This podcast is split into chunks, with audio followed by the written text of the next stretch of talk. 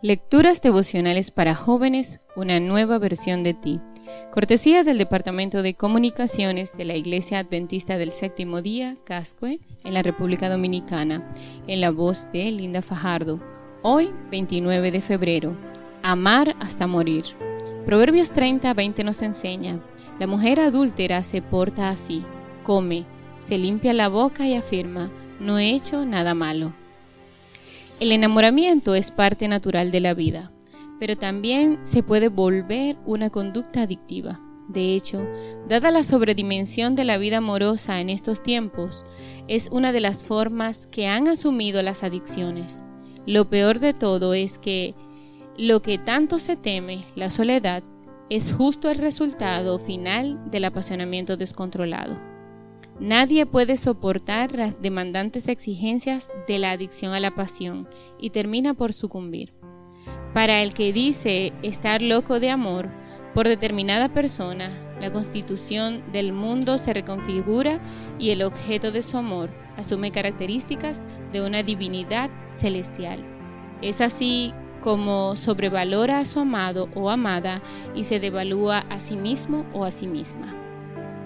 La persona dice estar enferma de amor, envuelta en una pasión que marca el derrotero de su vida. No importa lo que su amado o amada le pida, le dará todo, por impensable que parezca, porque la adicción le da rumbo a su vida.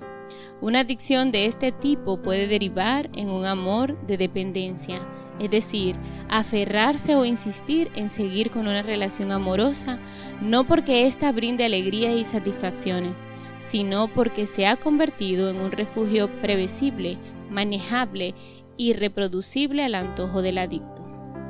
Estos dos indicadores importantes de una dependencia, primero, ser incapaz de dejar de utilizar una cosa, una sustancia, o hacer una cosa, una conducta con la amenaza de sufrir un determinado malestar.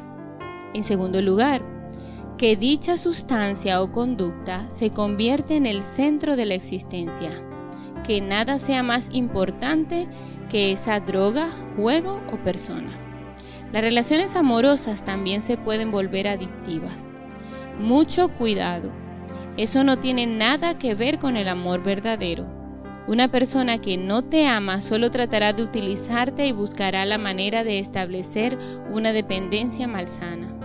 El problema es que en este tiempo prevalece el egoísmo y se manifiesta en hombres amadores de sí mismo, avaros, vanidosos, soberbios, blasfemos, desobedientes a los padres, ingratos, impíos, sin afecto natural, implacables, calumniadores, sin templanza, crueles, enemigos de lo bueno, traidores, impetuosos, engreídos, amadores de los deleites más que de Dios, que tendrán apariencia de piedad, pero negarán la eficacia de ella. Segunda de Timoteo 3, 2 al 5.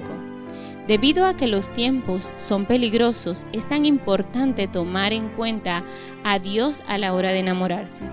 Pide hoy al Señor que te ayude a tomar las mejores decisiones en relación con tu vida amorosa. Que tengas un lindo día y que Dios te bendiga.